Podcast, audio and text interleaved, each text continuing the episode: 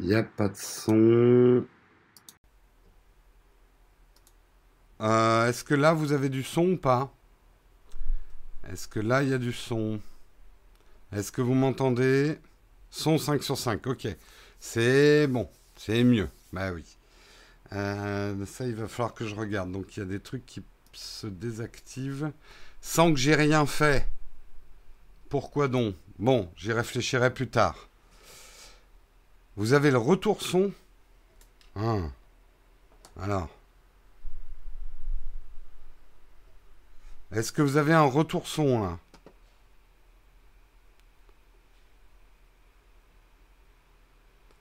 Est-ce que c'est bon là le son ou vous avez le son en écho?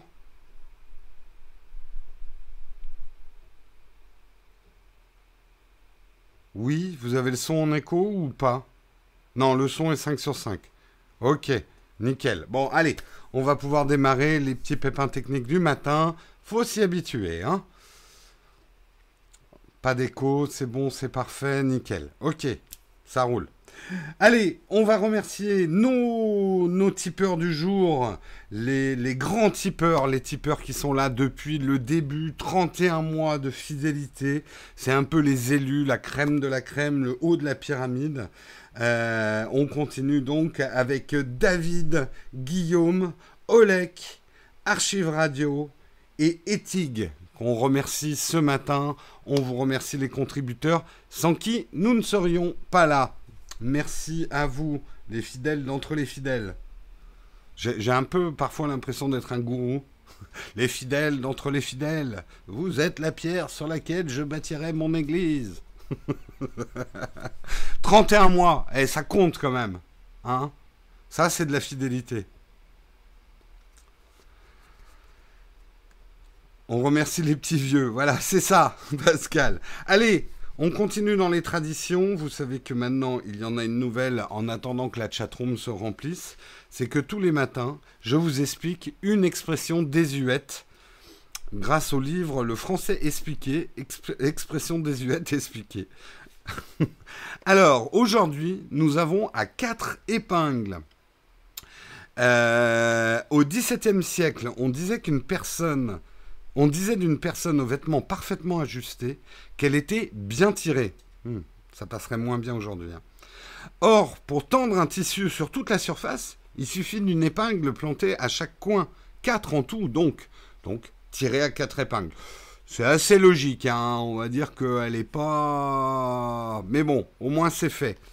Demain, euh, bah non, pas demain, euh, mardi, parce que euh, oui, mardi, je vous expliquerai la semaine des quatre jeudis. Voilà.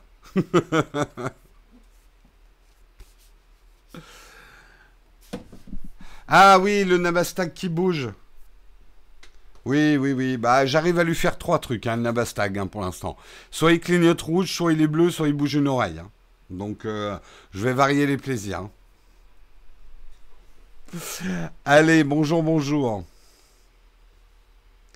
Tu devrais en plus l'expliquer, utiliser l'expression au moins cinq fois dans ton live. Oui, monsieur Roquevert, je, de, déjà l'émission est pas assez compliquée comme ça. Je vais me la compliquer. euh, avec son crayon, il est en train de colorier un like sur la page. Non, je coche, monsieur, je coche. Pour, je connais les faiblesses de ma mémoire.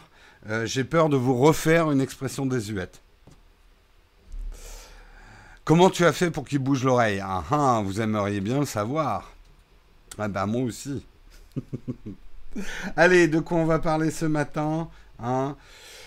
On est en, fin août. Hein. Euh, les, news tech, euh, c'est pas, hein, ça reprendra un petit peu à la rentrée, mais on a quand même des bonnes choses euh, dont on va parler ce matin, puisqu'on va parler des nouveaux drones DJI, et puisqu'il y en a deux, deux des Mavic, Mavic 2 justement, deux Mavic 2, un Pro et un Zoom. Je vous expliquerai un tout petit peu la différence et lequel il faut choisir absolument. On parlera également de Apple qui a interdit une application de sécurité de Facebook. et je vous expliquerai un petit peu pourquoi. On parlera, et ça sera le sujet pas top top du matin, la révolution numérique, les cinq métiers qui, qui vont disparaître. très bientôt, en tout cas selon cette étude, effectivement, les boulots qui sont, les cinq métiers qui sont vraiment en perte de vitesse par rapport à la révolution numérique. On parlera également des switchers, ces gens qui ne sont pas fidèles et qui passent d'Android à iOS ou qui passent d'iOS à Android. Pourquoi le font-ils? Quels sont leurs motifs? Eh bien, je vous l'expliquerai dans cet article. Euh, nous parlerons également d'une initiative assez intéressante euh, sur, euh, sur Instagram. C'est le... Mince, j'ai oublié la référence. C'est oui, c'est la, la librairie de New York, the New York Library System, qui publie maintenant des romans sur Instagram. Et ça a plutôt du succès. Je vous expliquerai un petit peu comment ça se passe. Et nous terminerons avec le plus mignon des robots. Cette fois, c'est pas un robot qui fait peur, plutôt le robot qu'on aimerait avoir, mais que vous aurez uniquement si vous avez pas mal d'argent, puisqu'il va coûter cher. Euh, c'est le euh, robot Dog Aibu euh, qui, qui va pas tarder à sortir. il a été révélé au CES en janvier et il arrive dans les, semaines à venir. Donc si vous avez, on reparlera de la somme, mais c'est dans les 3000 dollars à claquer, eh bien vous risquez de craquer. Les pires des switchers, ceux qui passent de Nowtech à David Lafarge. Chacun fait ce qu'il veut. Hein. Moi, je juge personne. Hein. Ne juge point, tu ne seras point jugé. C'est une bonne devise dans la vie. voilà, en tout cas pour le sommaire, on va pouvoir commencer ce Texcope, le dernier de la semaine. On va commencer en parlant effectivement euh, des derniers drones de chez DJI qui enfonce un petit peu le clou. Hein, euh, beaucoup de mal hein, à, la concurrence a beaucoup de mal à suivre. effectivement, euh, DJI euh, continue sa progression et notamment met à bon escient son rachat il y a quelques années d'Hazelblade. Hazelblade qui est très connu dans le monde de la photo pour ses capteurs plein format et ses appareils photo hyper hyper chers. Euh, et on se demandait un petit peu ce que DJI allait faire avec Hazelblade. On commence à avoir la réponse.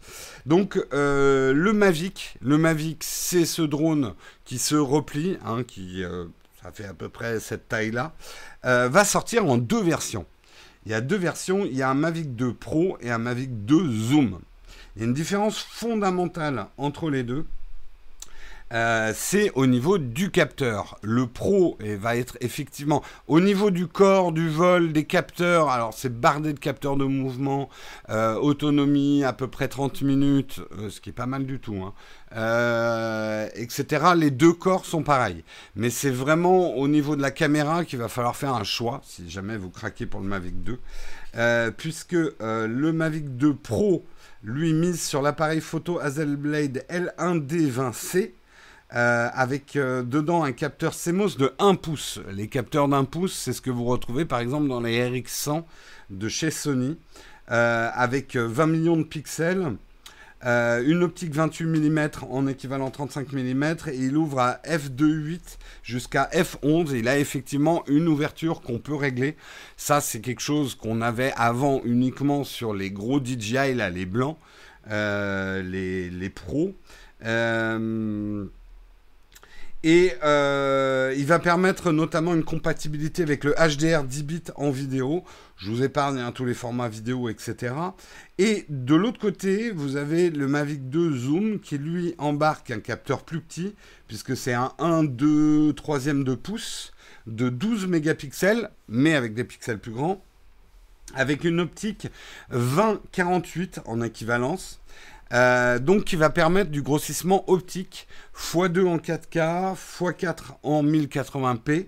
Donc ça va vous permettre de vraiment zoomer quand vous êtes en vol avec un vrai zoom optique. Euh, puisque c'est un vrai zoom en fait qu'il un 24, enfin un équivalent 24-48. Euh, les deux prennent en charge le codec H265. Les premières vidéos, je ne sais pas si vous avez déjà regardé des vidéos, les résultats sont assez bluffants. Euh, lequel choisir? Bah, en fait, je, trouve que le choix est relativement simple. Si vous voulez un drone vraiment pour faire de la prod un peu pro, que vous êtes exigeant au niveau de l'image, si vous étiez plutôt du genre à être attiré par le fantôme, parce que le fantôme était le seul qui avait un capteur d'un pouce, vous n'allez pas réfléchir longtemps, c'est le Hazelblade qui va vous falloir. Il est, effectivement, il permet pas de zoomer, euh, il a des choses il a des choses en moins, mais il a la qualité en plus. Il a notamment un piqué, un traitement des couleurs, de ce que j'ai vu hein, déjà sur YouTube, qui le met carrément un cran au-dessus, à mon avis, du pro. Euh, puis j'ai envie de dire, si vous avez envie de zoomer un truc, vous avez qu'à vous approcher avec un drone. Enfin bon, euh, ça après c'est moi. Hein. Je pense après que parce que le zoom, bon, un x4 optique, c'est bien, hein, ça vous permet, mais ça vous permet pas non plus euh, d'aller lire un panneau alors que vous êtes à 2 km. Hein. Mais par contre, si vous achetez un drone plutôt pour vous amuser et faire des images, plutôt vacances, plutôt loisirs ou un petit peu sur votre chaîne YouTube, à mon avis, vous allez plus vous amuser avec le zoom, qui est un outil un peu moins pro et un peu plus fun, à mon sens. Ça peut être intéressant aussi si vous utilisez surtout un drone pour le sport ou ce genre de choses. Hmm. Oui, le zoom x4 numérique. Oui, c'est du numérique pour le, 1080. Donc, euh, effectivement, ils font envie après, qui peut acheter un drone? C'est la, question que de plus en plus, je ne sais pas ce que vous en pensez, la chatroom. Euh, Olivier, j'ai vu ton SMS. Hein. Euh, j'ai vu que tu avais craqué.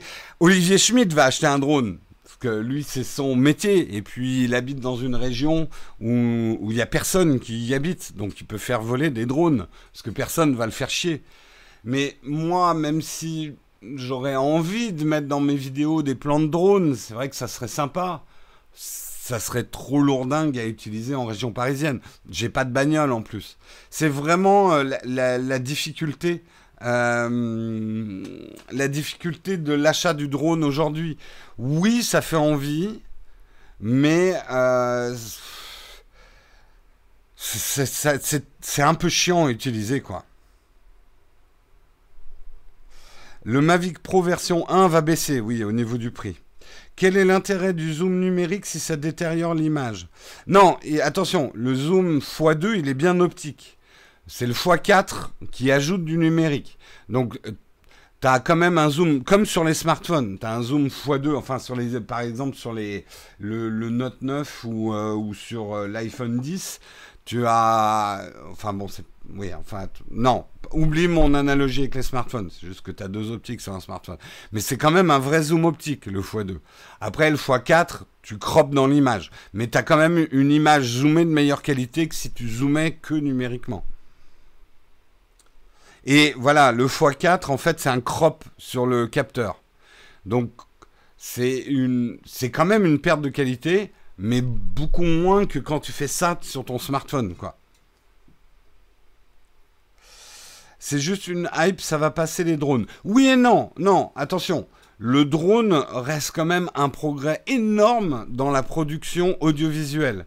Je, crois que vous vous rendez pas compte, mais faire des plans comme on en voit maintenant chez quasiment tous les youtubeurs, des plans en vol, avant il fallait un hélico pour faire ça le prix de ça.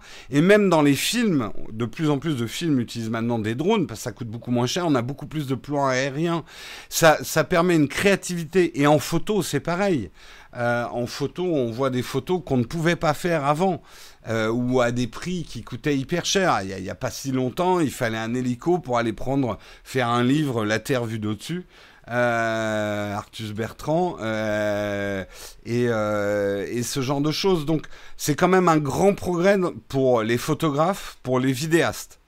C'est plus, on va dire, effectivement, le marché, le marché grand public. et même pour, pour un vidéaste, ça dépend où il peut filmer. Euh, à Paris, laisse tomber, quoi. Tu vas pas faire avoir des autorisations pour faire voler un drone à Paris, c'est très compliqué. Faut être pilote professionnel, faut avertir la préfecture. Du coup, ils bloquent la rue dans laquelle tu fais voler le drone. Enfin, c'est pas un truc, par exemple, qu'un YouTuber peut faire. Après, tu as des casse-coups, mais euh, regardez, même Casey, euh, il fait plus ce qu'il faisait il y a deux ans. Faire voler le drone en plein dans la rue de New York au-dessus des gens, c'est inconscient aujourd'hui.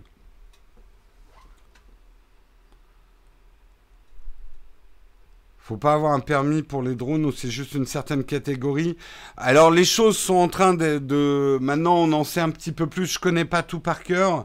Il y aura effectivement une classification drone de loisirs et pas de loisirs, mais il faudra quand même des permis. Et d'une manière générale, ce qu'il faut bien comprendre, c'est qu'à partir du moment où tu utilises tes images dans un but commercial, donc un YouTuber utilise ses images dans un... Là je fais mon juriste. Hein. Après il y a la théorie et la pratique. Mais en pratique un YouTuber produit des images professionnelles puisqu'il les utilise à but commercial. Puisque même si c'est que de la pub qu'il a, euh, je pense même qu'on pourrait dire que même s'il monétise pas ses vidéos, mais qu'il a des formes de revenus autour de ses productions vidéo, c'est considéré comme de la production professionnelle.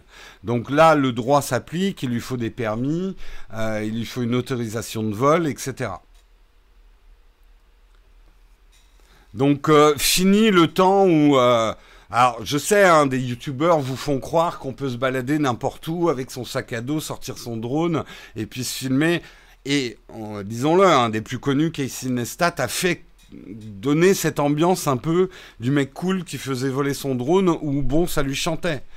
Euh, c'est pas la réalité. Et euh, après, vous pouvez décider de faire des choses hors la loi, hein, c'est votre problème. Mais si vous voulez rester dans les clous, vous n'avez pas le droit de faire ce qu'ils font.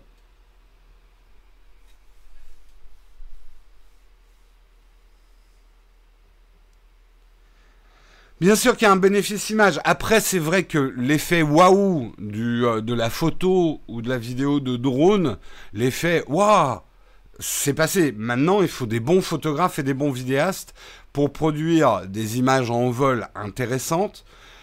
Et maintenant, elles vont s'intégrer dans le montage comme une autre caméra. Euh, mais faire des vidéos aujourd'hui où tout est en drone, ça fait chier tout le monde, quoi.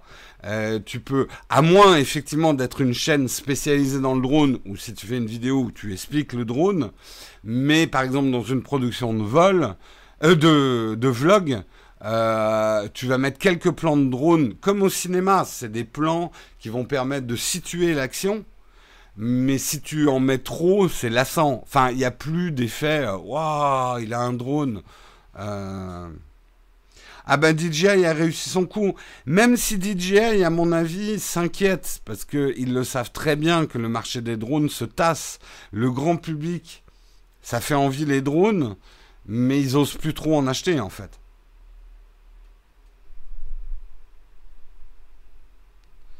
Tu restes dans les clous, c'est celui qui respecte pas les clous comme Casey qui va faire des vues et pas toi. Je suis pas d'accord, Raphaël. Euh, parce que tu sous-estimes la créativité de Casey. C'est pas parce qu'il fait des plans en drone que ses vidéos ont marché. Euh, il a d'abord un énorme talent dans le storytelling. Après, il se donne les moyens, effectivement, de son storytelling.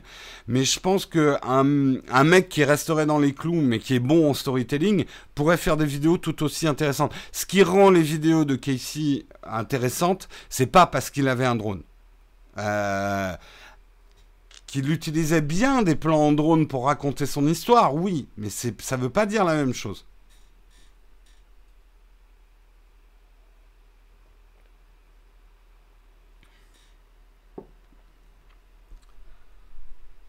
Ouais, le problème c'est que moi le drone, attends, j'ai un en Grèce, attends, j'ai un fantôme, un fantôme 4.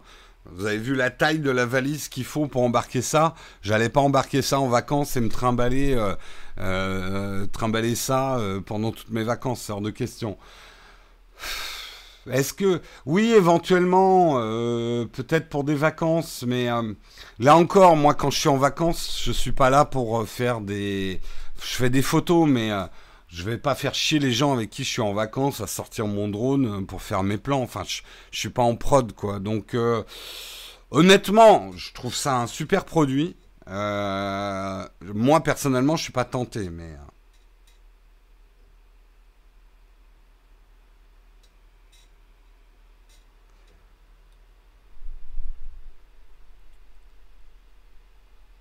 Non, mais tu vois ce que je veux dire. Quand tu respectes les clous, tu fais plus rien. Je suis, je suis désolé, je suis pas d'accord, Raphaël. Il y a cette espèce de fantasme qu'il faut euh, absolument euh, euh, faire des trucs de fou et, et, être. C'est une question de personnalité. il faut jamais forcer ta personnalité. Il y a des gens, ils peuvent pas. Il y a des gens, ils en ont un peu rien à foutre, ils contournent facilement les lois. C'est comme ça qu'ils vivent et ils s'en portent bien.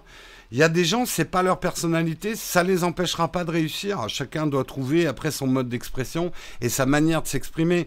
Mais là, ce que tu as l'air de dire, c'est que pour être un vidéaste qui réussit, t'es obligé d'être euh, un mec euh, comme Casey. C'est pas vrai. C'est pas vrai. Je pourrais te citer tout un tas d'autres youtubeurs qui font des trucs qui sont pas des trucs de ouf, mais qui ont une vraie persistance artistique, qui ont une vraie vision et qui font des choses très intéressantes.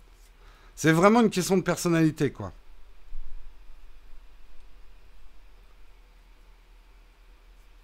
Et puis, euh, pour être après dans la réalité, c'est ce qui se dit un peu dans la chatroom, euh, Casey s'est fait sérieusement remonter les bretelles. Hein.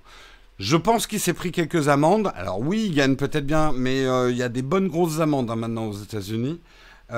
et on le voit, hein, il n'arrête pas de dire euh, le, je sais plus comment elle s'appelle, le truc aérien aux États-Unis, me faites pas chier, euh, j'avais l'autorisation de vol et tout ça.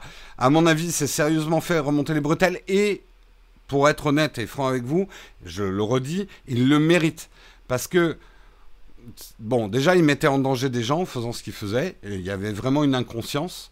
Euh, on le voit, hein, il a craché quand même pas mal de drones en volant au-dessus des gens. Enfin, et surtout, c'est des vidéos qui sont regardées par des gamins, quoi. Euh, et les gamins vont faire pareil avec leurs drones. Donc là, ouais, non, t'es. Je dis pas, il aurait, euh, il aurait 16 ans, on aurait dit, ok, c'est un, inconscient, mais enfin, il est père de famille, machin. Il y a, y a des moments, ça fait partie des trucs qui m'énervent un peu chez Casey. Il y a ce côté, je veux pas vieillir, euh, je reste un peu un, un casse-cou jeune, machin.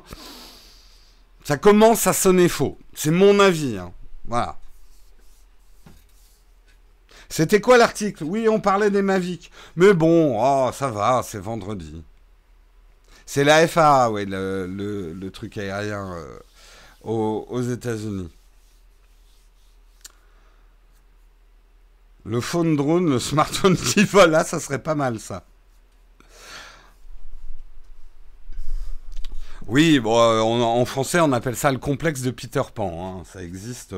Et j'en suis victime aussi. Hein, vous pouvez le dire aussi de moi. Hein, J'ai un côté complexe de Peter Pan. Ça, je, ne m'en cache pas. Allez, on continue effectivement. Sinon, on va passer juste tout un texcope sur un article. Euh, parlons un petit peu d'Apple. Apple a interdit une application de sécurité de Facebook qui signale aussi quelles applications les gens utilisent. Y aura-t-il une guerre larvée entre Apple et Facebook? En fait, c'est un petit peu plus compliqué que ça. Apple a interdit une application qui s'appelle Onavo Protect. Et Onavo Protect, c'est une société israélienne qui a été rachetée par Facebook. Et qui, euh, cette application, c'est un VPN.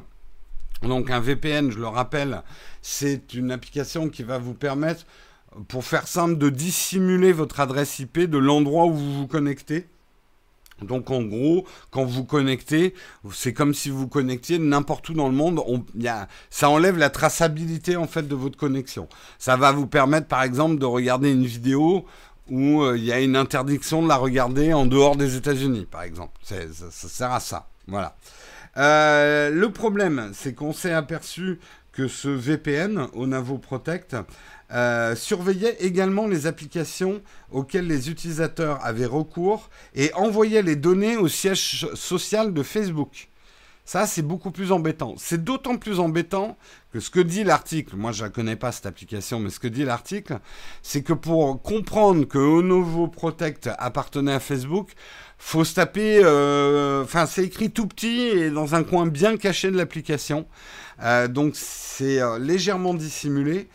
Et euh, c'est quand même un petit peu embêtant parce que c'est des données euh, déjà en termes de confidentialité, même si elles sont anonymisées, mais ça donne un avantage concurrentiel et on peut parler d'espionnage euh, dans ce cas-là pour Facebook, puisque Facebook se sert et dissimule surtout derrière une application VPN et une société qui ne porte pas le nom Facebook, une application qui lui permet d'avoir des données statistiques sur qui utilise quoi comme application. Euh, et effectivement, ce que tu dis, tu as tout à fait raison, Mathieu.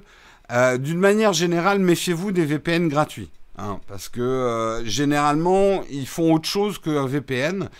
D'une manière générale, demandez-vous toujours, ça je vous le dis, et je pense que je vais vous rabattre les oreilles avec, demandez-vous toujours où est le business model.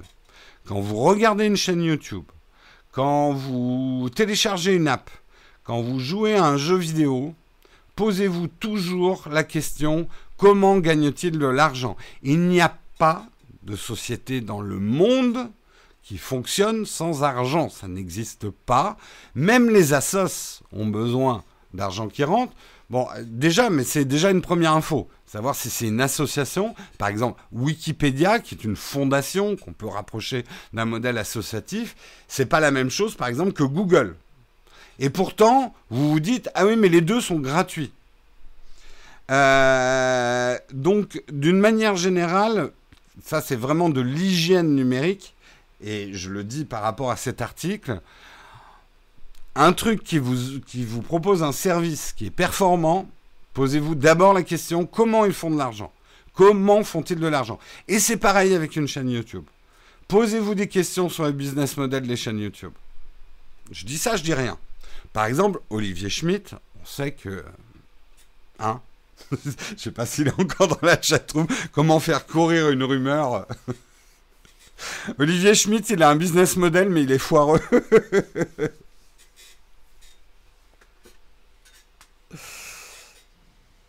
bah euh, oui, tu donnes un bon exemple. Pepe Garcia, euh, bah, il a un boulot à côté, il est journaliste, euh, par exemple. Merci Bobo pour ton super chat. Ah, oui, Olivier c'est le pire, mais allez voir du côté de Sébastien Roignan. Parce que Sébastien Roignan qui se la joue, photographe intègre, machin et tout. Moi je dis, hein, il y a, baleine sous caillou. C'est rebattre les oreilles, pardon. Oui, c'est pas rabattre les oreilles, pardon. C'est le, c'est le, le Nabastag qui m'a confondu. Sébastien, il est clean. Moi, je dis, attention, méfiance.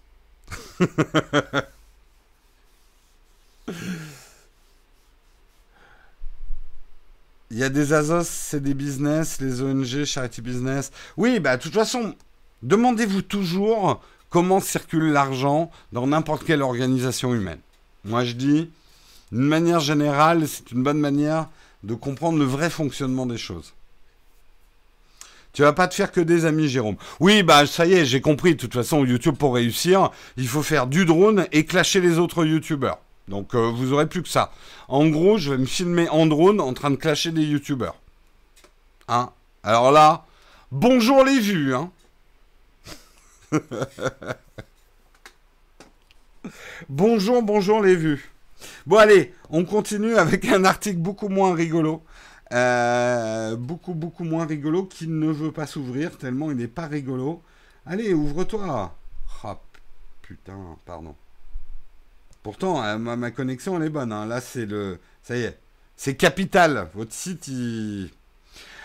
Quels sont les cinq métiers qui vont disparaître à cause de la révolution numérique? En tout cas, les cinq premiers, ceux qui sont sur la sellette. Euh, il y a une étude effectivement qui a été faite euh, par l'étude statistique du ministère du Travail. Donc c'est en France. Quels sont les cinq premiers métiers qui vont disparaître? D'où vient l'argent d'ici? Merci Yves Castel de révéler notre business model avec ton super chat. Euh, Donc, quels sont, alors là, tout le monde est en train un petit peu de trembler, est-ce que mon métier est en train de disparaître? Eh bien, les métiers qui sont le plus en péril, là encore, hein, c'est le ministère du Travail qui le dit, euh, les cinq métiers, c'est comptable, caissier, employé de banque et d'assurance. Euh, et secrétaire bureautique et de direction, et en dernier manutentionnaire. Mais c'est un petit peu plus compliqué que ça. En fait, euh, l'étude a porté sur 2,1 millions d'actifs. Euh, non, affirme que 2,1 millions d'actifs ont une forte probabilité de voir leur emploi disparaître dans les prochaines années. Alors, euh, les caissiers, bah, vous le voyez bien hein, dans vos supermarchés, de plus en plus de caisses automatiques, de plus en plus de systèmes effectivement de caisses automatiques. vont risquent de faire disparaître effectivement euh, ce métier. Alors les comptables, c'est pas tout à fait les comptables qui vont disparaître, mais c'est plus que la comptabilité est en train de changer. Autrefois, on avait énormément de paperasse, euh, mais vraiment du papier physique qu'il fallait traiter, rentrer dans des tableaux, etc. Aujourd'hui, tout ce qui est facture, etc., sont de plus en plus numériques. Euh, il y a également de plus en plus de logiciels qui arrivent à comprendre d'où vient une facture, qui va vous le mettre automatiquement dans un tableau. Donc il y a tout un travail de comptable euh, qui était finalement le, traitement des informations qui est en train de disparaître. Restera toujours, bien sûr, euh, le, côté analyse du comptable, conseil, etc. Euh, non, le, ça prend pas le, c'est pas la température du studio. Hein, euh, ici, c'est la température générale de Paris, mais il fait frais ce matin. On va dire comptable, c'est plus une évolution de métier. Caissier, euh, il n'y aura pas vraiment une évolution de métier. Alors peut-être que les caissiers vont devenir des, euh, des, des, hôtes et des hôtesses d'accueil dans les magasins ou euh, des vendeurs, ça j'en sais rien. Mais le métier même de, de savoir utiliser une caisse, machin, c'est quelque chose qui va disparaître. c'est un peu pareil effectivement avec les employés de banque et d'assurance. Euh, tout ça devient de plus en plus bah, numérisé. On a de moins en moins besoin de ce travail, euh, je dirais ce travail pré-digital qu'il y avait avant euh, de traitement de l'information en fait. Le, truc le plus surprenant, c'est contrairement à ce qu'on croit, manutentionnaire, il va y en avoir pendant longtemps. Et les, les manutentionnaires, c'est pas ceux qui perdent le plus d'effectifs. Ils ont perdu moins 17% en 30 ans. Euh, il faut modérer l'enthousiasme qui consiste à dire que la robotisation va libérer l'individu, mais en garde le sociologue David euh, Gaborio. Euh, les métiers pénibles ne disparaîtront pas nécessairement avec la révolution digitale. La preuve, les entrepôts d'Amazon ou de Cdiscount n'ont jamais eu autant besoin de bras humains. Et c'est pas encore demain qui vont être remplacés par des robots. Mais par contre, ce que dit effectivement le ministère du Travail, euh, très exactement le service s'appelle la DARES, c'est que l'évolution est inévitable dans le sens où euh, c'est des gains de productivité. On ne peut pas empêcher une entreprise d'essayer de faire des gains de productivité. Euh, en tout cas, dans le système économique dans lequel on vit, on ne va pas partir dans un discours politique. Je sais qu'il y a d'autres systèmes qu'on pourrait adopter, mais ce n'est pas ceux qu'on a adoptés pour l'instant. donc, c'est, on pourrait avoir tous les débats qu'on veut. On va pas repartir dans l'histoire de la pizza robot euh, euh, avec la vidéo que je vous avais fait, mais il y a un moment où il faut réaliser que c'est un phénomène inévitable. À partir du moment où le phénomène est inévitable, comment on réagit? C'est plus ça qu'on devrait se poser comme question et dépenser notre énergie là-dessus, au niveau politique, au niveau réflexion. Quelles vont être effectivement la place du travail de demain, comment on peut, parce que de dire on va empêcher les robots, on va empêcher la numérisation. On peut l'empêcher en France, mais on n'empêchera pas nos voisins de le faire. Donc on va perdre en compétitivité. On va, ça sera pire. Euh, donc, euh, en tout cas, moi, c'est ce que je pense. Je sais que certains ne sont pas d'accord avec moi. À moins qu'on arrive à se mettre d'accord au niveau mondial. Et je pense que c'est peut-être une solution d'une taxe sur les robots, en tout cas pour, dans un premier temps, pouvoir amortir ces effets-là. Euh, mais il va falloir qu'on se mette d'accord au niveau mondial. Et ça, ça va pas être facile. Bah Yves, je pense que c'est inévitable à partir du moment où si même un pays adopte des mesures anti euh, numérisation pour conserver des emplois, c'est une conservation artificielle dans un certain sens. Et les concurrents, les autres pays, euh, s'ils n'adoptent pas les mêmes lois, euh, ben du coup, par exemple, la France ben, perdrait énormément en compétitivité. Et donc, ça serait beaucoup plus grave au niveau des emplois.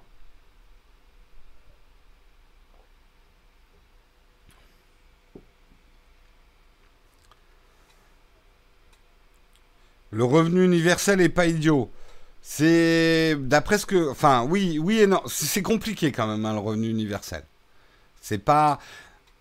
Mais après, là où je suis d'accord, bon, je repars dans mes vieux trucs. je vais essayer de faire vite, mais je pense que le plus important, c'est même au niveau philosophique, euh, on est un changement aussi important que ce qui s'est passé au début de la révolution industrielle sur quelle est la place du... Qu'est-ce que le travail?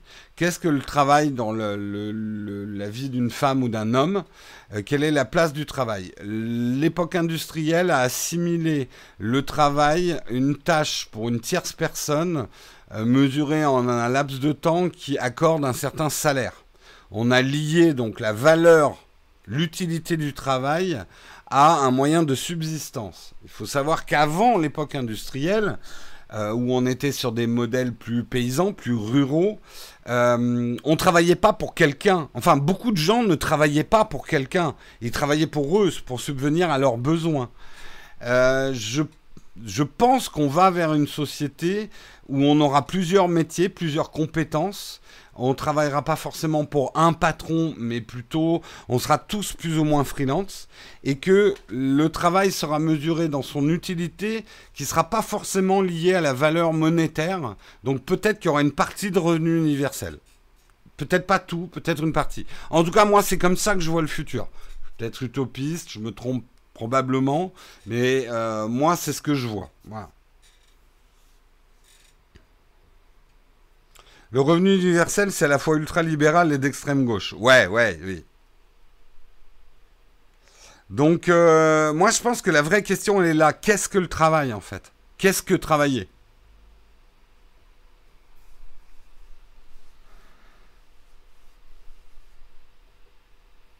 Ben, ils doivent assister l'humain, pas le remplacer. Euh, là, tu es en train de me dire qu'on aurait dû conserver tous les métiers d'autrefois. Euh, c'est normal que des métiers disparaissent. Euh, le progrès est une vague inévitable. En tout cas, moi, c'est ce que. Oh, tu ne peux pas arrêter le progrès. Euh, parce que c'est arrêter une composante de l'espèce humaine qui est hyper importante, la notion de progrès. après, les sociétés qui s'en sortent, c'est celles qui s'adaptent, qui savent évoluer avec le progrès. Pas celles qui essayent de construire des barrages de mousse autour du progrès, quoi. Je pense, hein, mais. Bref, je vois que les, débats, c'est intense. Euh, dans la chatroom. C'est moi je trouve ça passionnant. C'est flippant mais passionnant.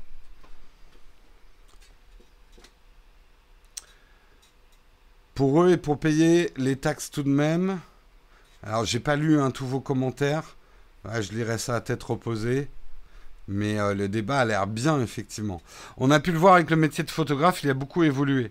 Ouais, je pense, euh, euh, moi je le dis toujours, mon métier, le métier pour lequel j'ai été formé et sur lequel j'ai commencé, il a disparu. C'est un métier qui n'existe plus. Exé en PAO, ça n'existe plus. ce métier n'existe plus. Je me suis adapté.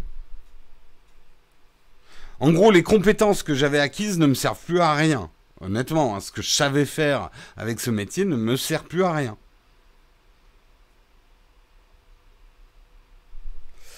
Voilà, bon, on va, on va arrêter de refaire le monde 5 minutes. On va parler plutôt des switchers. Qui sont les switchers? Qui sont ces gens qui switchent d'iOS à Android, d'Android à iOS Quels sont leurs motifs? Est-ce que c'est des gens bien?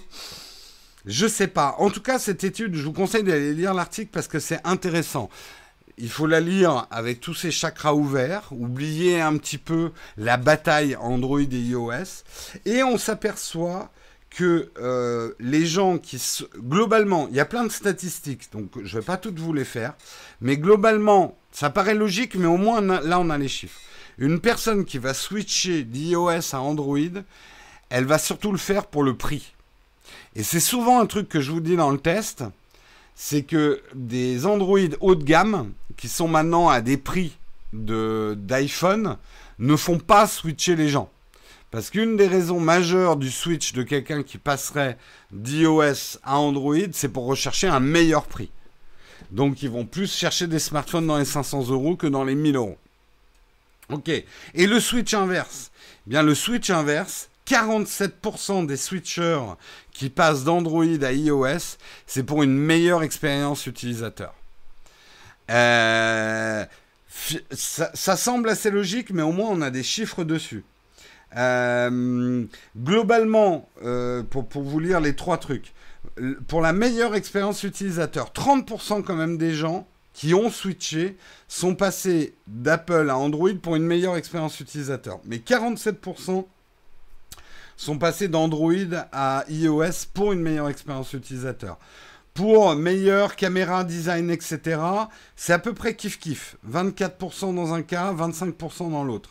Pour le meilleur prix, 29% euh, ont switché effectivement d'iOS à Android, alors que seulement, euh, trouver le meilleur prix chez Apple, oui, peut-être d'occasion, euh, ont switché d'Android pour aller sur iOS. J'ai switché Android pour iOS, je suis reparti sur Android. Ouais, on a des super switchers hein, dans la chatroom. Hein.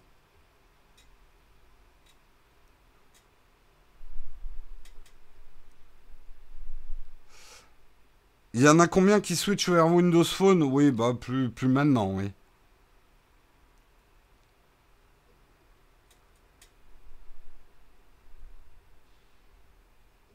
Pour travailler en magasin opérateur, c'est moins tranché que ça, les switchers. Écoute, là, c'est des stats qui... Alors, euh, je vais peut-être donner les sources.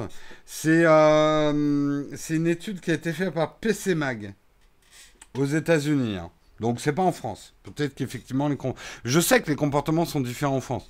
En France, le consommateur de smartphone est un peu plus sensible au prix quand même. Merci beaucoup Yvan pour ton super chat. Merci beaucoup beaucoup.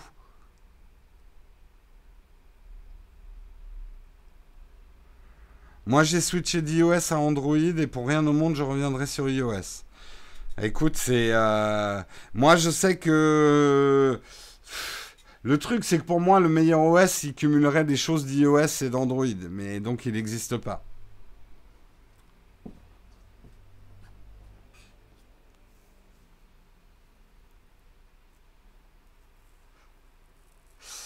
Android vers iOS, puis retour sur Android. Android Forever. Moi, je switch entre iPhone et Android d'année en année. Moi, j'avoue qu'en tout cas, bon, même si j'utilise des Android, euh, pour l'instant, je suis toujours resté sur iOS. Ça, c'est vrai. Pas euh, au-delà de l'expérience utilisateur, moi je le répète, c'est souvent pour des questions de stabilité. Ça fait partie de l'expérience utilisateur. Et je vois que c'est très nuancé effectivement euh, dans, dans la chatroom. Ouais, la, fiabilité, euh, c'est un argument encore euh, très fort hein, chez, sur iOS. La protection des données, hein, quelque part pour moi, c'est le bon point chez Apple, mais c'est probablement pas ce qui me. Peut-être plus maintenant. Maintenant, ça fait partie de mes réflexions. Ça le faisait pas avant, hein, faut être honnête.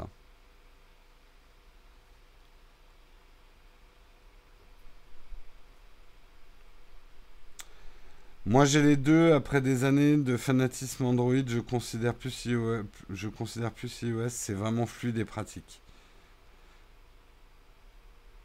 Bah, la sécurité, pour l'instant, c'est plutôt dans le camp d'Apple, hein. euh, en termes de sécurité des données. Hein.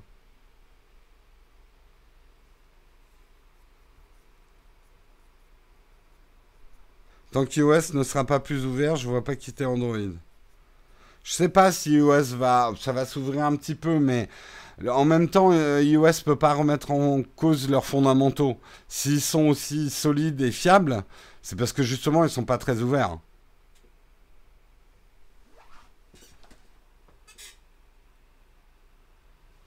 En tout cas, je vois que la chatroom est à fond. Allez, on avance, on avance.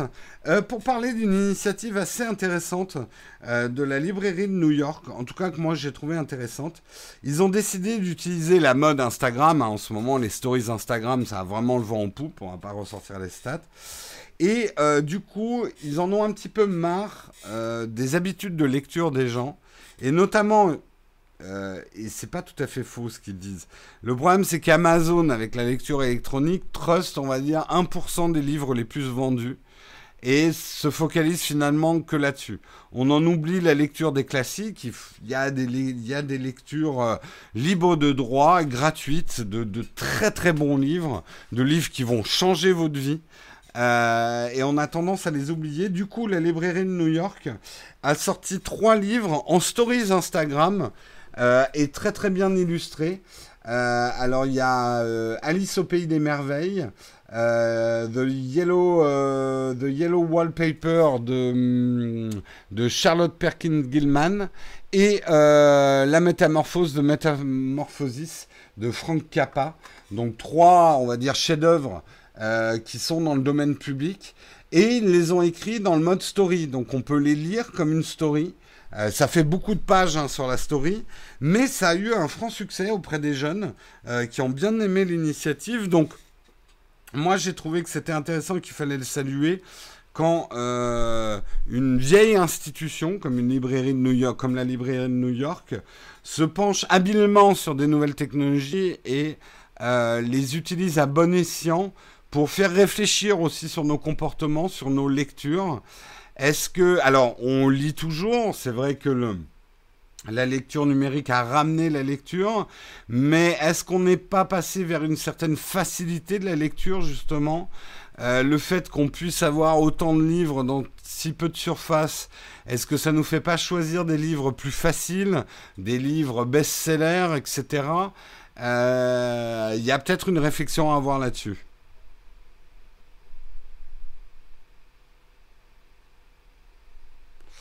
T'es pas d'accord sur le business model d'Amazon? C'est de la longue traîne, pas les best-sellers, contrairement à la Fnac.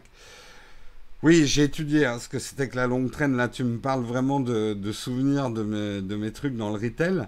Euh, oui, et quand même, euh, Amazon se concentre pas mal sur les best-sellers quand même. Oui, il y a la longue traîne derrière, mais... Euh... Toi, t'aimes pas lire en numérique, Robin. Il y en a qui ont pas réussi, ouais, qui... Qui, a switché, on va dire, à la lecture euh, sur Kindle, etc. Qui a arrêté de lire? Et là, je lève le doigt. Moi, j'étais un énorme lecteur, je ne lis plus du tout. C'est un gros problème dans ma vie. Euh, je ne lis plus alors que j'étais un très gros lecteur. J'ai pas du tout franchi le pas. Euh, c'est surtout que quand j'ai du temps, maintenant, je regarde des vidéos en fait. des séries ou des vidéos YouTube et ça a complètement bouffé mon temps de lecture en fait. Livre audio, Clément. Peut-être un truc. ouais, mais je sais pas. Déjà, j'ai pas le temps pour écouter des podcasts audio. J'aurai jamais le temps. Euh, comme j'ai pas de déplacement, en fait. Moi, je lis pas. J'ai jamais aimé. T'as jamais aimé. Moi, j'adorais lire euh, autrefois. Pas assez. Toi sur Kobo. Je lis la presse. Ouais, mais ça compte pas, ça. Les livres, ça reste papier, d'accord. Les, il euh, y a plein de choses que je veux faire, mais comme vous, j'ai que 24 ans dans une journée. J'ai jamais trop lu, mais je préfère le livre papier. Je lis à nouveau grâce à une appli de lecture audio de PDF. Je passe beaucoup moins de temps, d'accord. Ouais, tu t'y es mis, toi, au, au, livre audio. En promenant les bébés la nuit? Tu lis en promenant les bébés la nuit? Ah oui, d'accord, en audio, ok. Euh, pas le temps, pas la motivation de lire. Par contre, livre audio, oui. Je déteste le numérique. J'aime trop le papier. Je tiens beaucoup aux livres. Bah, moi, les livres, j'aime bien les beaux livres, mais euh, je dois avouer que l'amour du papier pour les livres de poche, euh, je préférerais, je préfère lire, lire les livres de poche en numérique. C'est pas du beau papier et c'est pas c'était pas très agréable quoi. Et l'odeur des euh, livres de poche qu'on me fasse pas les fantasmes sur l'odeur du papier. Après je suis d'accord un très beau livre. Puis attends je suis petit-fils de papier donc euh, je vais pas je vais pas cracher sur le papier la beauté du, beau papier du beau livre. Mais euh, je serais plus enclin à acheter des très beaux livres chers mais plus à acheter des livres de poche quoi. Tu lis une heure par jour, c'est bien, Pole Position. Marion, je sais qu'elle lit beaucoup hein, depuis qu'elle a son Kindle. Bah, comme toi, Frédéric.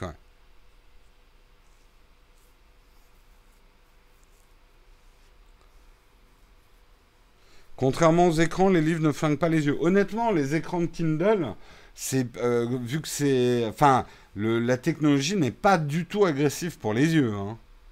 Un Kindle, il faut essayer. Hein. Ça n'a rien à voir avec un écran d'iPad ou un écran d'ordinateur.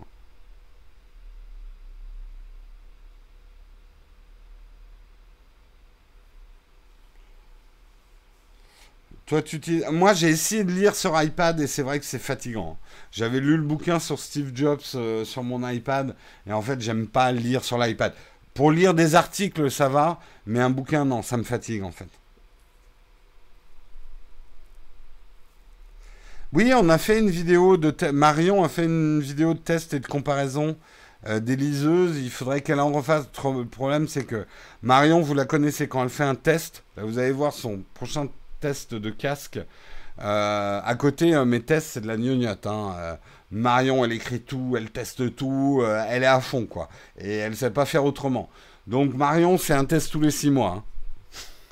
Hein. Et puis, elle a quand même énormément de boulot à côté. Hein.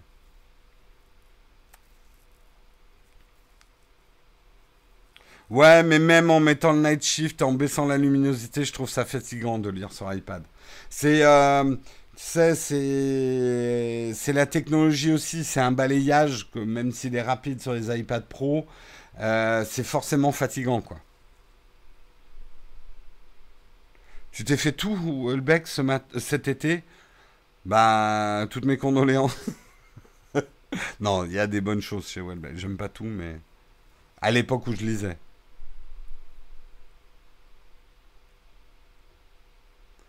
Je lis moins parce que ça m'endort. Alors ça, c'est un problème quand je lisais sur l'iPad.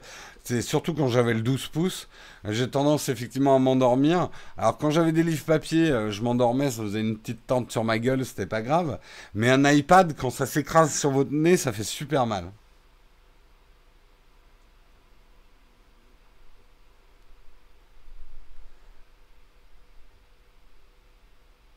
Et Texcope deux fois par semaine, ça prend du temps. Hein.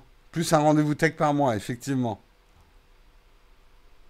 Pour Marion. Allez, on passe au dernier article. Allez, j'ai encore quelques minutes. Bon, on est un petit peu plus long que d'habitude ce matin. Mais c'est vendredi, ça va. On va parler du chien hibou. Ça y est, il va sortir. Euh, il est... Euh, euh, bon, on peut quand même s'accorder à dire qu'il est quand même super mignon. Alors c'est le nouvel hibou. Hein. Souvenez-vous, l'ancien avait pas du tout cette tête-là. Il est entièrement robotisé et il vous en coûtera 3000 dollars. Donc en euros, ça va faire cher. C'est le prix d'un MacBook Pro euh, déjà pas trop mal équipé. Hein, pour un chien. Alors, il a l'air intéressant quand même. Hein, parce qu'il va vraiment évoluer avec vous. Euh, il obéit pas forcément. Ce qui est pas mal, comme un vrai chien. Il est, euh, on le voit, je le montre un peu en action. Euh, avant de, je sais que certains sont en train d'écrire, mais c'est n'importe quoi, etc. Moi, j'avoue qu'ils sont assez craquants. Euh, là, on le voit, le, journaliste lui avait demandé de faire le mort, justement, comme un vrai chien. Le chien se relève. Je trouve que les articulations sont quand même super, super bien pensées. il a des attitudes très canines. Euh, alors, il Sony précise quand même qu'il sera en nombre relativement limité au début, qui n'est pas fait pour aller dehors. Hein. Il ne faut pas oublier qu'il est, c'est vraiment un chien d'intérieur. Alors là, on pourrait se demander, mais pourquoi ils n'ont pas fait un chat alors? Le problème, c'est que si vous faites le robot d'un chat, il bouge pas beaucoup. Hein. Donc, euh, un chat, à la limite, euh, un chat, c'est une grosse batterie. Ça ronronne toute la journée en dormant. Donc, euh, je veux qu'il sorte en Moi, alors bon, je n'ai pas l'argent du tout et je, je, je, je pense pas contacter Sony pour leur demander d'en tester un. J'ai peur en plus que si j'en teste un, je, je m'y attacherai et, je, suis tout à fait capable de m'attacher à un robot. Je le dis, je le confesse, oui, je suis tout à fait capable de m'attacher à un robot comme je, je vois comme je m'attache à certains objets tech. Là, laisse tomber avec sa gueule trop mignonne. Euh, je vais m'attacher euh, très très vite, quoi. Donc j'ai non, je testerai pas. Mais il fait bien envie. Est-ce qu'il sent les fesses de ses congénères? Ah ah, ce serait un bon test. Je vous passe la vidéo pendant ce temps-là. Et je lis un petit peu. Est-ce qu'il se lèche? Non. Est-ce qu'il sera compatible avec whisky? Hmm, à voir. Alors, vous me direz, ça, ça coûte quand même beaucoup plus cher qu'un vrai chien. Euh, oui, mais c'est plus propre. non, mais c'est, euh, ne cherchons même pas à comparer. Euh, je pense qu'un chien robot, tu l'achètes pas du tout pour la même chose que tu prendrais un chien.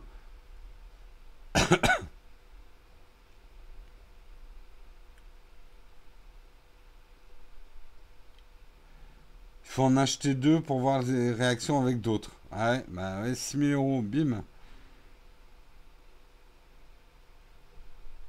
Alors, c'est pas faux ce que tu dis, Cédric. C'est pas, tu le dis en plaisanterie, mais c'est vrai que pour ceux qui ont des animaux, les frais de veto, ça peut coûter très très cher. Donc, euh, je dis pas, mais je, pense que c'est une erreur de vouloir comparer euh, le, plaisir d'avoir un véritable animal de compagnie et euh, le fun d'avoir un chien robotique.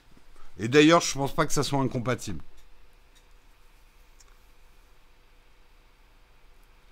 tu vois, Mitz, je pense qu'il ne faut pas raisonner comme ça. Euh, tu vas pas prendre un chien robotique pour les mêmes raisons que tu prends un vrai chien. J'ai pas toutes les specs hein. sur l'autonomie, je sais juste qu'il va se recharger lui-même. Hein.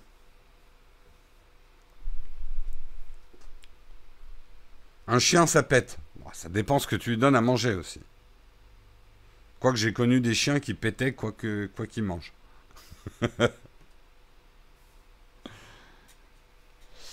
Mais je, je, pense que, enfin, si vous voulez raisonner lucidement sur l'arrivée de la robotique dans nos foyers, il faut arrêter de comparer ce qui n'est pas comparable. Comparer un vrai chien avec un chien robotique, ça n'a pas d'importance. D'abord, vous pouvez très bien avoir les deux. C'est pas du tout la même chose. Mais ça ne veut pas dire que le chien robotique n'est pas intéressant. Ça ne veut pas dire non plus qu'on ne peut pas avoir de l'affection pour euh, un robot. Moi, j'y crois quand même à l'affection pour un robot. Ce n'est pas qu'un tas de boulons.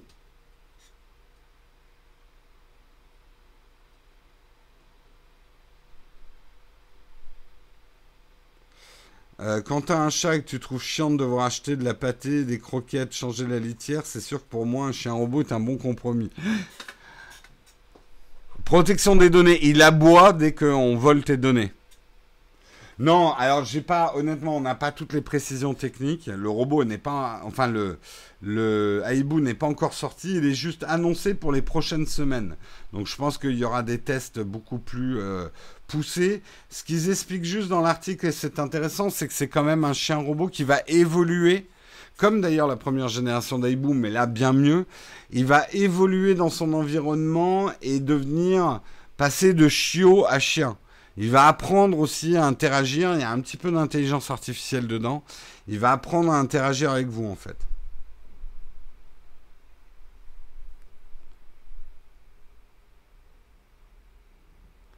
Quand les robots auront une conscience euh, d'eux-mêmes, ça va faire mal.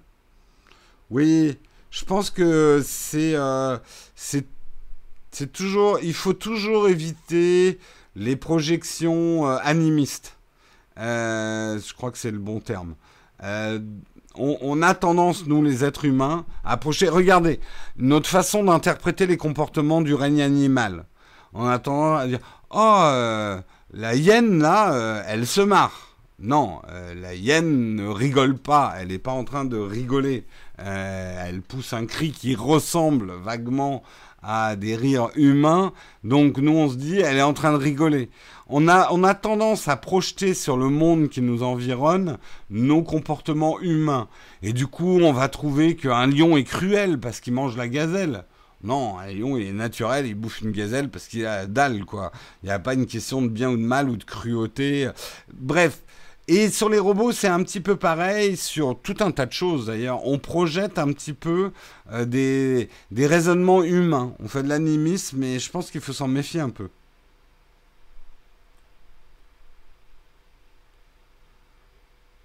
Tu vas toer euh, Detroit Become Human. Ouais, ouais, j'aurais pas le temps pour ce jeu-là. Mais euh, ouais, il a l'air pas mal, effectivement.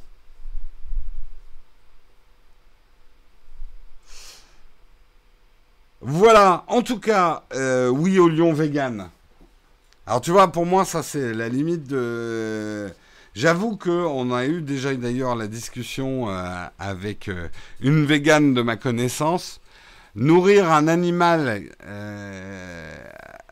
de manière végane, là je trouve c'est contre nature. Après, un humain, on sait qu'il est omnivore et qu'il y a des périodes de la civilisation ou des endroits dans le monde où euh, les, êtres humains euh, mangeaient euh, que du végétal et on s'en porte pas plus mal, pourquoi pas. par contre, nourrir un chat vegan, là je trouve qu'on va contre nature. Mais... Bref, c'est un autre débat. J'ai une question Platinium. On passe effectivement aux questions pour terminer ce Texcope. Question Platinium de JP Life. Bonjour, tu parles de vitesse de transfert en mégabits. En quoi cela a-t-il une importance? Euh, Je comprends pas ta question. Vitesse de transfert de quoi? Tu veux dire sur Internet? Mais c'est juste une... Euh, c'est juste euh, une, unité, le mégabit seconde. Ah, c'est anthropomorphisme. J'ai dit quoi? Animisme. Ouais, c'est autre chose. Anthropomorphisme. Pardon, oui, j'ai confondu les noms.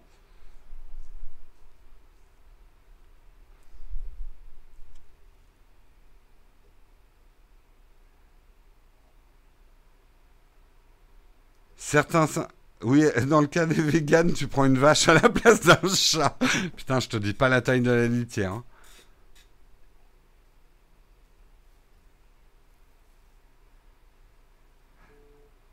Euh... J'essaye de te prendre par les sentiments. Peux-tu nous faire une vidéo sur le son en post-prod? Peut-être un jour, Tom. Je sais pas quand. Et puis, je préfère pas promettre. Mais oui, c'est intéressant comme vidéo. Et ça fait partie de mes projets. Ouais. Euh, je pense que la question porte probablement sur la vitesse de transfert dans les cartes mémoire. Tu penses que c'est sur les cartes SD Oui, ça a de l'importance pour l'écrit. Alors, imaginons JP Live que ta question porte sur les cartes SD. Euh, ça a énormément d'importance parce que la vitesse d'écriture euh, d'une image, que ce soit en vidéo ou en photo, va conditionner la taille que celle-là peut avoir. Parce que il faut décharger constamment les données de l'appareil sur le support de stockage. Donc ça a beaucoup, beaucoup d'importance. Voilà, il y a des débats sur euh, les premiers singes. Alors, non, euh, les singes n'étaient pas végétariens. Euh, ils mangeaient aussi des insectes pour, avoir des protéines insecti, enfin animales. Pas tout à fait pareil. Euh, il n'est pas là, JP Life, pour dire si c'était ça exactement sa question. Oula, j'aurais pas dû lancer le truc sur, euh, sur les véganes. Désolé, hein. Je voulais pas lancer ce débat-là. J'ai l'impression que ça, ça part dans tous les sens. ça va mal se terminer. Ça a saigné. Ce qui est un comble, hein, quand même, chez les véganes. Euh, est-ce que vous avez des questions? Allez, on, arrête un petit peu sur le débat des véganes. Si vous avez des questions, allez, je reste juste à 9h10. Après, je vous quitte. Ça coûte cher un SSD de 1 Tera, ça existe? Ah oui, il y en a plein. Ça devient de moins en moins cher, hein, ça devient intéressant. Mais pareil, il faut que tu vois les vitesses. Parce que il y a SSD et SSD. Il y a des bons SSD et des bons SSD. Mais oui, ça existe, euh, bien sûr. Il y en a même de 2 Tera maintenant, je crois, des SSD. Et même plus que ça, mais là, ça devient des prix prohibitifs. Est-ce qu'il y a d'autres questions? Connais-tu un magasin qui répare les appareils photo à Paris? Non. Désolé, je pourrais pas bien te conseiller là-dessus. Euh, sur la réparation, mais c'est quoi? Vieil appareil, appareil récent? Merci Arnaud pour ton super chat. Bonjour en passant Arnaud. Merci beaucoup Arnaud pour ton super chat. Euh, je cherche un bridge sous les 400 euros. J'y connais rien en bridge. Parce que généralement, je ne conseille pas les bridges. Elbino, je suis désolé, là, je vais pas pouvoir t'aider. Sauf exception, je ne conseille pas les bridges. Pas de question, juste trouve classe, t-shirt avec l'éclairage d'ambiance. J'ai pas fait exprès, hein, je vais pas vous assortir ma lumière, mais de temps en temps je vais changer les lumières. Euh, là c'est surtout que j'étais à la bourre, donc j'ai mis un programme euh, euh, je crois que c'est le programme Savane sur Meiyu. Et oui, ça a sorti avec mon t-shirt.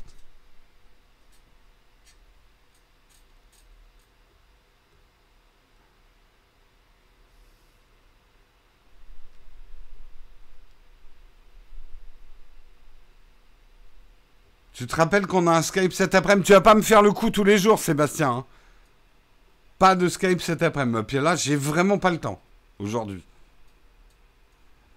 Merci David pour ton super chat. Putain, vous êtes. Euh, les super chats aujourd'hui, ça y va, hein, c'est cool. Hein. Tu es meilleur en tarot? J'ai pas compris la vanne. J'ai su jouer au tarot, mais je crois que je ne saurais plus jouer. Euh, pour faire de la photo d'objet, est-ce que vous conseillez également le kit lumière Neuer dont on parlait dans la vidéo sur webcam? Bah, euh, moi, je te conseille plutôt de maîtriser le flash. L'avantage pour la photo, t'as pas besoin de lumière continue. Euh, c'est pour la vidéo qu'on a besoin. Et n'oublie pas que le flash permet d'avoir quand même beaucoup plus de puissance lumineuse dans une surface beaucoup plus petite, en consommant beaucoup moins d'énergie et beaucoup plus facilement transportable. Donc ça a d'énormes avantages de travailler au flash pour de la photo d'objet.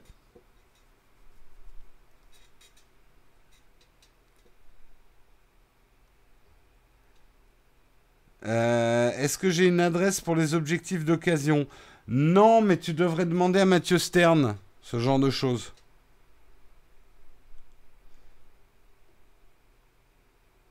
Euh, il manque le bruit des cigales avec la lampe. C'est vrai que ça pourrait être pas mal. Pour les magasins de réparation, j'en ai vu un sur l'axe Bastille-République. Oui, il doit y en avoir.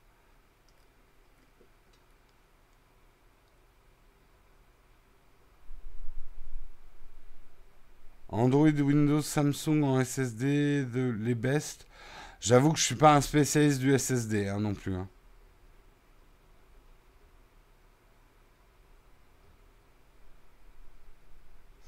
Tu parles de la lumière continue, mais pourquoi tu veux faire des photos avec une lumière continue? T'as pas besoin de lumière continue pour faire de la photo. Enfin après, tu, peux, mais elles sont pas, elles sont pas archi puissantes hein, les Neuer. Donc euh, oui, c'est bien, mais est-ce que je les recommande? Si t'as que ça comme budget, oui. Si t'as plus de budget, non, il y a mieux.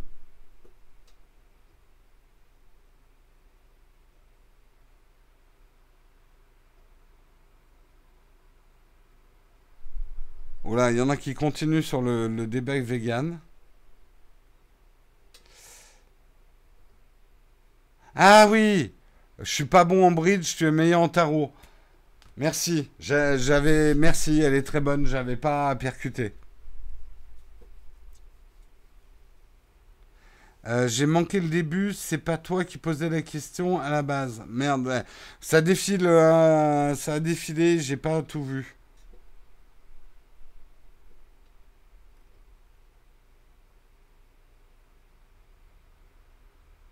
Oui, mais Jérôme, cela nécessite plusieurs flashs, pas plus que des lumières continues. Hein.